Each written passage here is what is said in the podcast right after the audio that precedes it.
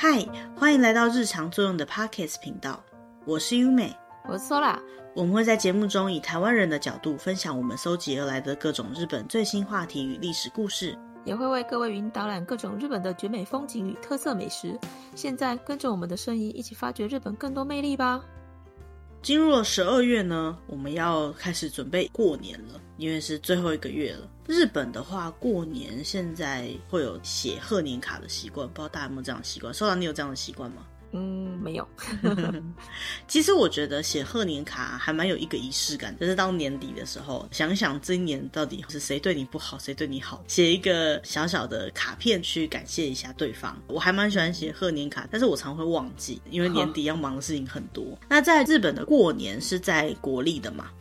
那以日本来讲啊，如果要寄贺年卡，会有一些所谓的美美嘎嘎，就是有一些要注意的地方。再来就是寄送贺年卡的时候呢，他们也会有一些特殊的制度跟方法。那今天这一集呢，我们就要针对贺年卡的部分呢，跟大家介绍一下哈，日本的贺年卡的文化。嗯，好，那首先要讲到贺年卡呢，跟一般的圣诞卡或是生日卡，感觉印象差不多。但是在日本呢，贺年卡叫做年贺状。年贺状，那它通常都是以明信片这样的格式比较多。那为什么要去寄这个贺年卡呢？我刚好提到，就是有些台湾人或许也有这样的习惯，但是普遍来讲的话，好像不是大家都一定会去做的事情。可是日本的话，他们就非常的习惯。好像没有写贺年卡就没有要过年的感觉。对，那日本到底多常写贺年卡呢？就我们找到一个资料，他写说，二零二一年要跨二零二二年，就是最近的这一次过年，他们总共发行了贺年卡的张数有达到十八亿两千五百多万张，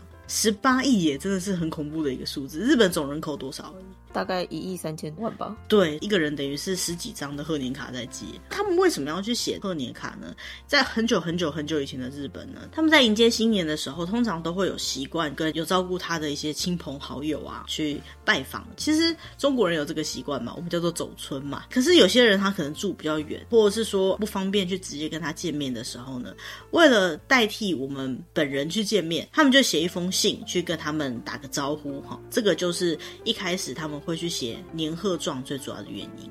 那现在对于日本人来讲啊，写贺年卡的对象大概有两种人，一种就是要写给平常照顾你的人，你身边的人。那这种情况下呢，大概就是写说你跟这个人今年的一些回顾，比如说啊，我们今年一起做了这件事情啊，呃，你这样子照顾了我啊之类的。好，那因为就在你身边的这些人，你们共度了很多时光，所以你更应该要利用这个机会跟他表达你的感谢之意。这是他们认为这要写贺年卡给身边的人的原因。那再来就是，有可能你是要寄给那些你有好一阵子没有见到他的，或者是说你们关系性比较远一点的人，有点像是报平安的概念啊，一年一度的跟对方打个招呼，我还在这里，我还记得你哦，这样子的感觉。嗯，有些人也可以因为寄这样子贺年卡的习惯，然后又开始可以联络了。对于这样子的对象来说呢，就会尽量的去告诉对方自己最近的近况。那像我蛮常遇到，我以前认识的日本朋友，很久没有见到面了。或许这几年来，他们都改变很多，可能结婚了，生小孩了。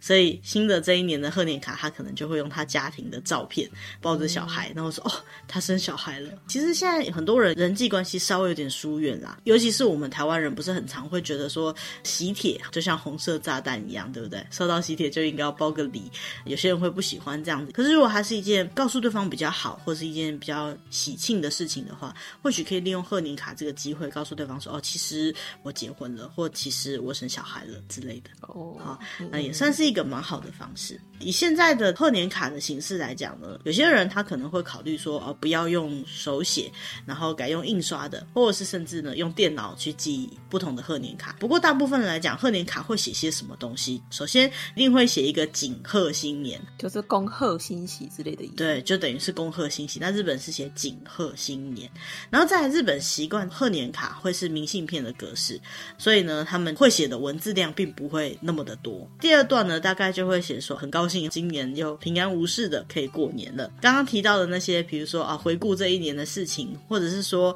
感谢他对你的照顾，或者是报告你最近的近况，就会在一开头的地方先写出来，就简单的大概两三句话之内就可以把它讲完的内容。嗯，在第三件事情呢，他通常就会讲说啊，今年也请多多指教。这今年也请多多指教，其实有一个很重要的意思，因为贺年卡呀，应该要是在新年的时候让对方收到的，它不是在年底的时候让对方收到的东西。我们要互相祝贺，要感到快乐的事情是，我们都平安过了年。与其说是接下来要过年的那种感恩之情，倒不如说是已经过完年了，我们都平安的，还好好的。那今年也请多多指教，这样的感觉。所以，如果你会写贺年卡要写给别人的话呢，一定要记得这个今年也请多多指教这样的概念。好，因为这本来就是这个贺年卡的意义。再来就是，我们通常还会再给对方多一点祈福的意义存在。好，比如说祝你什么身体健康啊，万事顺心啊，幸福快。快乐啊之类的，就是一开始先讲整个大意，然后讲请对方多多指教，然后接下来就是给对方一点祝福，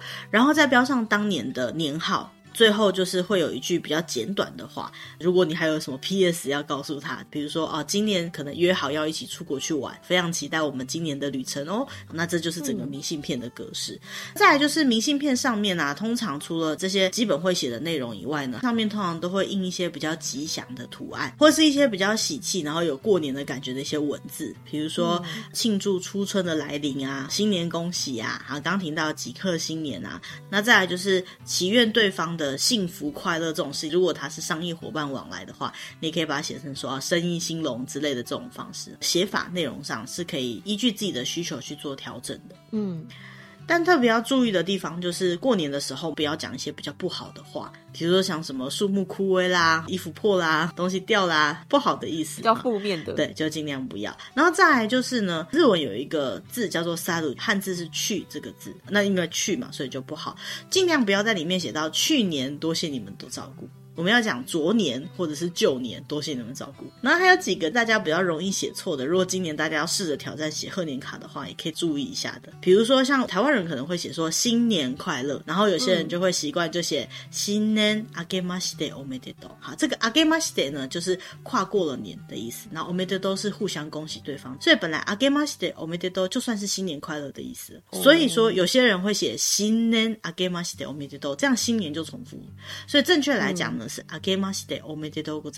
那再来另外一个也是很像很像的概念就是我们常会讲说一月元旦怎么样怎么样。对台湾人来讲元旦是指第一天的意思。所以如果你写一月元旦那就是一月一月一号的意思。其他关于贺年卡的写法，如果大家有兴趣的话，在我们今天这集的节目的说明栏位里面贴出来的网址，其中有一个呢，就是特别在教贺年卡的写法，跟我们一般写明信片的感觉都差不多意思，只是会有一些特别需要注意的事项。这个部分如果想知道的话，也可以直接从网页上去参考。好，那说到这里呢，我想我们应该要来讲一下关于贺年卡的历史。我们刚好提到，原本贺年卡它就是要取代人跟人面对面之间见面，所以才会寄这样的贺年卡嘛。那可是从那样子原本只是一个替代性的做法，一直到现在变成一个大家的习惯，每个人一年都平均会送了十几张。那这是平均，因为可能有些人不送，可是有些人可能一年就要中四五十张贺年卡。那为什么它会变成这样的一个习惯呢？追溯到最早期的日本历史。应该是在日本的平安时代，使用纸张跟文字来记录一些事情，这样子还是日本贵族才会做的事情。平民有可能是不会写字，也不识字的。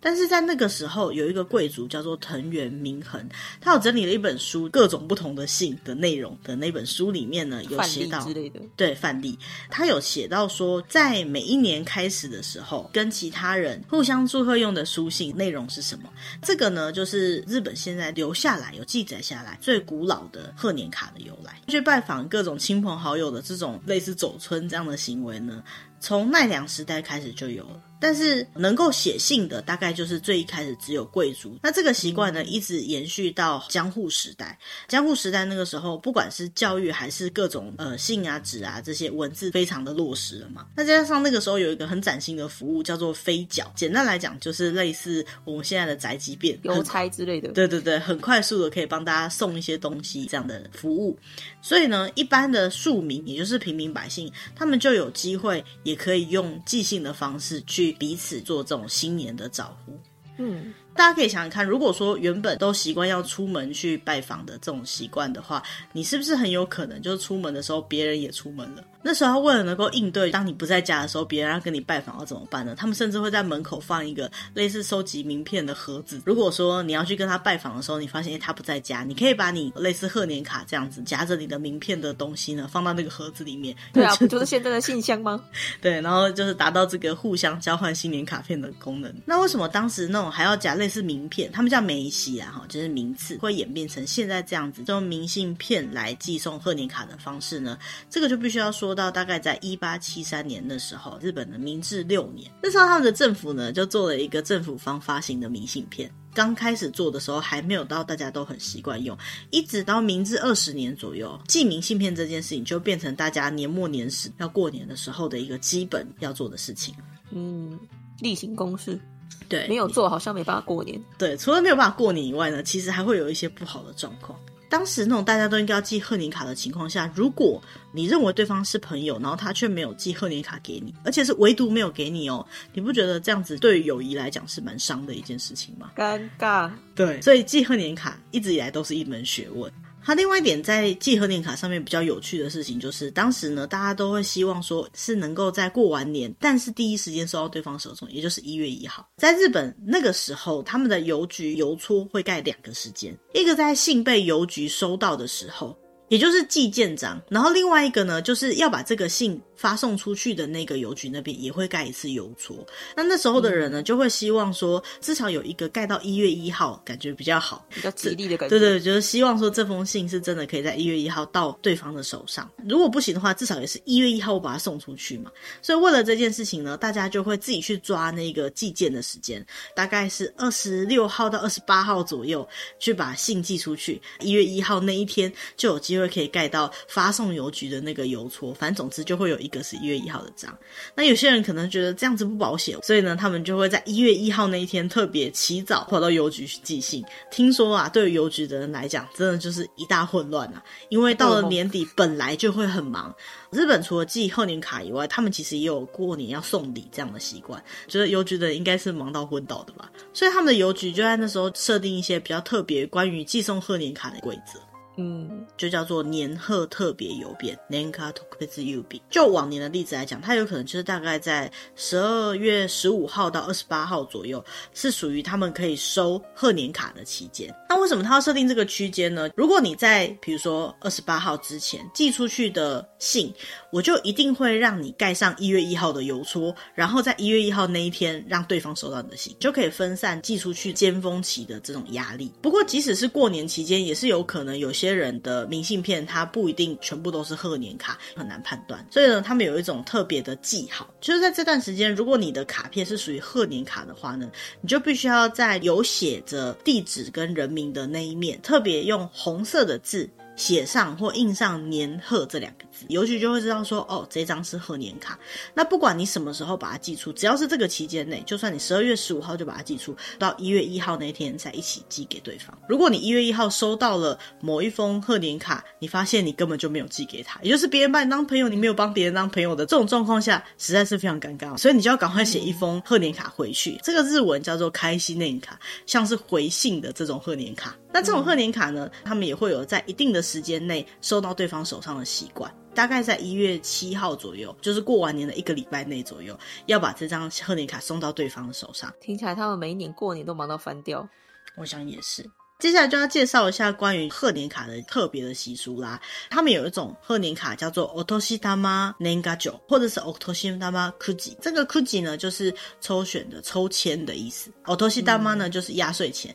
那就是有一些贺年卡上面会印着开奖日期以及一组抽奖号码。 它通常都是日本的邮局发行的贺年卡，兑到的奖就可以拿去换奖品或是奖金，这样就会让大家收到这个贺年卡的时候有多一个期待的感觉，这就像你的压岁钱一样，很像对发票诶。对，没错。这个就要讲到大概西元一九四九年左右，那个时候大概是对战后不久的。当时呢，有一个在大阪做生意叫做林正志这个人，他就突然想到一个关于寄贺年卡的很好的 idea，就跑去跟当时的邮政大臣，也就是负责掌管邮务的官员介绍。因为那个时候才刚战争结束，各种联络方式都还不是非常好的时代，不像现在有电话、有电脑，有很多方式可以跟彼此联络。那日本其实在战前就有寄贺年卡的习惯了，可是战争的那段时间，一定没有人有心思去做这种事情。所以说，现在如果重新让大家习惯寄贺年卡，不管是寄信的人还是收信的人，都可以有机会分享到彼此的消息，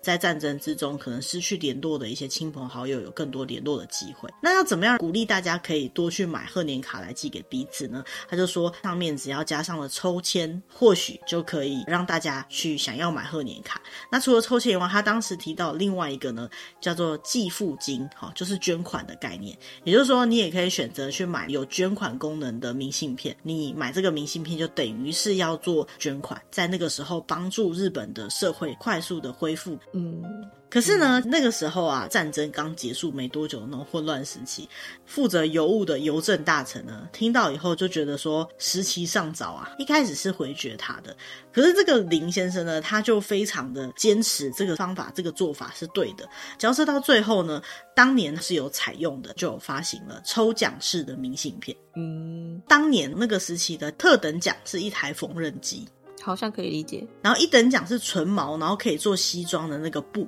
二等奖呢是儿童用的棒球手套。三等奖呢是儿童用的雨伞。很多东西其实都是奢侈品。那个时候推出来的第一年，其实销售量蛮不好的，剩下了很多。那这个林先生呢，对他自己的企划是很有自信的，他也是一心一意希望这个企划是成功的。据他儿子说啦，这个林先生他当时把他自己的一些土地拿去变卖，然后把剩下的明信片全部都买回家。嗯，不过现在抽奖券的这个明信片已经变成一个很普遍的日本邮局每年都会发行的东西。嗯。那刚好另外提到日本的贺年卡还有可以捐款的功能嘛？那这个捐款功能呢，也是在战后的那个社会复兴的历史背景下面，他们就制定了一些相关的法令去做这些捐款的相关处理。比如说，呃，这是拿来做。社会福利的改进啊，还是针对特别灾害的救助啊，还是针对疾病的预防啊，他就设定了很多不同的项目，集结每一年年底这些贺年卡上面得到的所有捐款，做妥善的安排。我觉得这也是一个蛮好的想法。嗯。那如果大家有机会拿到像这样子的贺年卡，可以去上网去查一下，知道说他什么时候抽选，只要用 otoshidamakuji 类似像这样的关键字去搜寻呢，你就会看到他每年一月是什么时候抽奖的。嗯，比如说以二零二零年来讲，一等奖就是大概一百万张里面有中一张，六个号码中奖的话呢，你可以得到现金三十万的日币，或者是。电子支付的储值金大概三十一万日元左右，不错啊！你收张明信片兑奖可以得到十万，也是蛮不错的奖。小补。对对对，那二等奖呢，你就会得到一个包裹，这个包裹里面就是在地的农特产。那这个中率呢，是一万张里面会中一张，你送四个号码就有机会可以拿到了。在三等奖呢，就是邮票的贴纸。而且这个邮票应该也是限定的吧？对，就长得比较特别。如果你在集邮的话，可以拿到这个是很开心的。通常上面可能就会印个福啊、寿啊那样的字，或者是当年的生肖邮票。这个中率大概是一百张里面中三张吧，中率比较高一点点的，还是蛮高一点。对对对对，就是你那一堆号码里面，只要中两个号码。就可以中到这个了，但是我们找到的网站上面没有特别写外国人能不能换啊。我有收过这样子的明信片，可是我没有中过奖。嗯、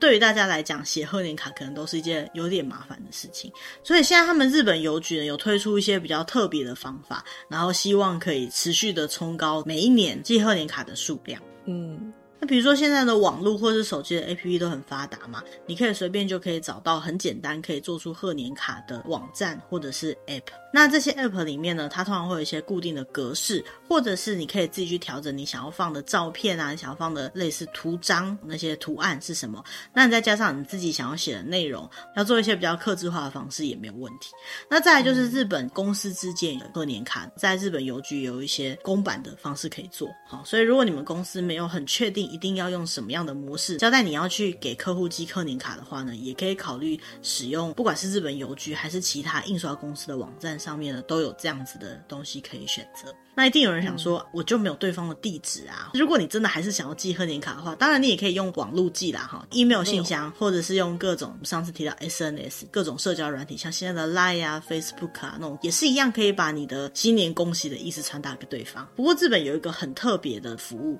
就是针对于现在在有些人是在网络上认识的朋友，并没有让对方知道你真实的地址在哪里，或是你也不好问对方的地址在哪里这种人呢，你可以把你的贺年卡准备好之后，email。的方式 email 给对方，邮局那一边如果有收到相关的申请的话，他就会用这个 email 去确认对方的地址是什么。那如果对方愿意提供地址的话，明信片他就不只会用 email 的方式，他就会借由邮局当做中介的方式，直接把纸本寄到对方手手中。也就是说，对于寄件人来讲，他是把明信片寄给对方的 email，然后由邮局去确认这个 email 的主人的真实地址。然后邮局帮你把这封信寄出去，所以寄件人跟收件人之间不需要一定要确认到真实地址。可能对于很多在网络上认识的，比如说网友或者是其他就是不方便收集彼此地址资讯的人来讲，觉得挺方便的。嗯、既然贺年卡这么方便，大家有没有考虑上可以寄看看？不过在日本还有一个小小的忌讳的事情可以提醒大家一下，就是日本习俗上，如果那一年当中，就是前一年当中，自己家人或是亲人过世。等于是无法迎接到一个很好的一年，所以理论上来说，你就不能够寄贺年卡给别人。再就是，如果你知道对方的家里面有人过世，其实是寄或不寄都可以的。寄贺年卡给对方，代表是说自己很高兴迎接了这个很好的一年，所以寄给对方，祝贺对方也共享这样子的愉悦。对方来讲，虽然他可能因为有亲人过世，没办法算是过了很好的一年，但是你寄给他也不算是失礼的一件事情。那要怎么知道说对方到底是真的不喜欢你，还是他今年不方便寄贺年卡给你呢？他们有一个叫做丧中欠礼这样子的一个习俗，丧就是丧事的丧，一年之内身边的亲人有人过世的人，他不能够寄贺年卡，他就会在那一年以内呢说哦，因为我现在正在服丧的期间，所以说我今年不会寄贺年卡给你哦，这样子的意思。这个欠礼，这个欠就是缺少的意思啊，就是我不会寄贺年卡给你这样的意思。所以即使他没有寄贺年卡，他也会另外寄一封信告诉你说哦，我不会寄贺年卡哦，就可以看得出来，对日本人来讲是有多看待这个贺年卡之间交流的习俗。那如果有机会大家住在日本，或者是真的收到了相关的明信片呢，也不用担心自己因为比如说看不懂日文，或是任何原因没办法理解他的意思，因为像这样的丧中欠礼啊。它上面的邮票或者是明信片上面的花纹花样都是不一样的，跟一般贺年卡是绝对不可能会一样的。所以你收到的时候呢，你就是了解它的意思，这样就可以了。去寄这个明信片呢，也不是说他是拒绝所有的新年祝福啦，而是说啊、哦，我们家今年不方便对于各位做祝福这样的意思而已。如果你知道对方家里有丧事，然后你觉得你不适合寄贺年卡给他的话呢，日本除了贺年卡以外，他也可以在夏天的时候叫做暑中见舞，或者是冬天的时候叫做寒中见舞，哈，就是大概寒暑假左右啦，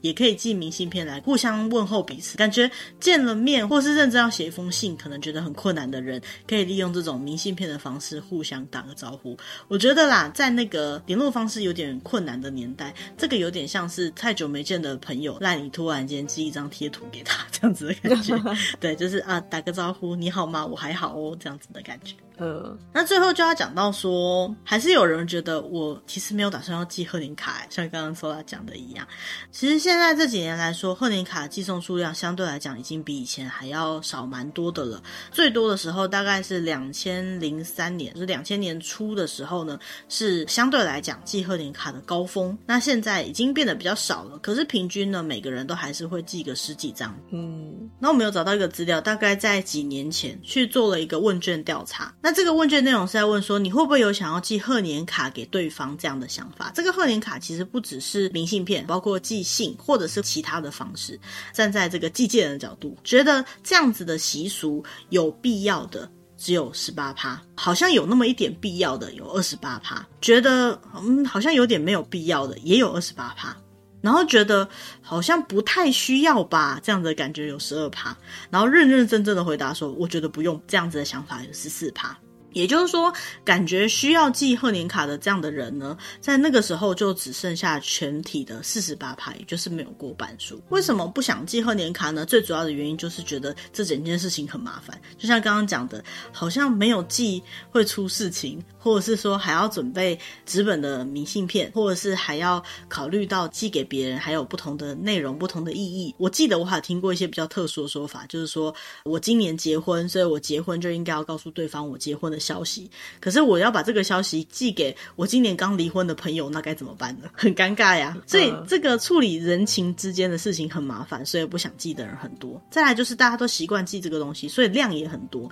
有点难只寄给两三个你身边的朋友，你可能一寄就要寄一大堆。所以不管是纸本，以前都习惯纸本，还是现在用这种社交软体，都变得很麻烦。所以就衍生出来，有些人他们就会开始用一些别的方法，比如说像我常看到，就是在过年的时候，某一个人的所有的群组，他都会寄同样的一段贺词或同样的一张贺图，就管你是谁，我都用同一个模式，应该也是很多啦。总之来讲，因为这样的关系，所以就很多人觉得好像不是那么必要，一定要寄贺年卡。相对来讲，你收到贺年卡，你会不会开心呢？这样子的一个提问来讲，觉得会很开心的有二十趴，蛮开心的有三十九趴，没有特别开心有二十三趴，不是太开心的有六趴。超级不觉得收到会开心的，这样是三趴，也就是说收到了会觉得很开心的，大概总体来讲有五十九趴左右。就是虽然说大家都有点不太想寄啦，可是还是会希望可以收得到。嗯，那节目一开始有问 Sola 说，你有寄贺年卡的习惯吗？或者是你想寄吗？Sola 好像不想。那你会想要收到贺年卡吗？Sola？都可以 哦，所以你应该就是觉得还好的那一派咯。像我觉得收到就很开心，嗯、可是我就是标准的，想到要寄觉得有点麻烦，可是收到会很开心。好，那现在年轻人大概也都是这种感觉啦，收到了还是很开心，因为你感觉你有被关心，可是自己要去寄，然后还要考虑到面面俱到，觉得有点困难。不过我觉得这个可能是对日本人来讲，好，那如果以台湾来讲，我们要试试看去寄贺年卡的习惯的话，收到了你会应该觉得特别开心，就代表对方真的是一直有想到你。所以今天听了这期节目的朋友，如果觉得哎，刚好过年前有点空，现在开始写刚好来得及，就算你住在日本，现在写寄出去应该也。都还来得及的。除此之外，你也可以准备一些线上的贺年卡。可能除了一般用 LINE 啊，或是其他方式去寄以外，有一个像卡片这样的感觉，我想收到人也会都还蛮开心的才对。嗯，那今天针对贺年卡的部分，就是日本的年卡酒部分的介绍，大概就到这边。不知道大家对这样的主题感觉如何？想说让大家如果有兴趣了解这方面的文化，还有来得及写贺年卡的时间，所以选在这个时间跟大家介绍这个主题。那如果说比较习惯等上架之后再慢慢听，听到这一集已经来不及了，那也没关系，明年早点开始准备。那我们也还有机会可以把我们的祝福送给彼此。嗯，那今天的主题就到这边。如果你喜欢我们的主题，或想要听到什么样的主题，都欢迎留言，或者是寄送 email，或者是用我们节目栏位那边的。其他联络方式来跟我们联络做互动，那也希望大家使用您听这个节目的一些平台按赞、订阅，或者是跟可能会喜欢这样的主题的朋友分享。嗯，那今天节目就到这边，谢谢大家，拜拜，拜拜。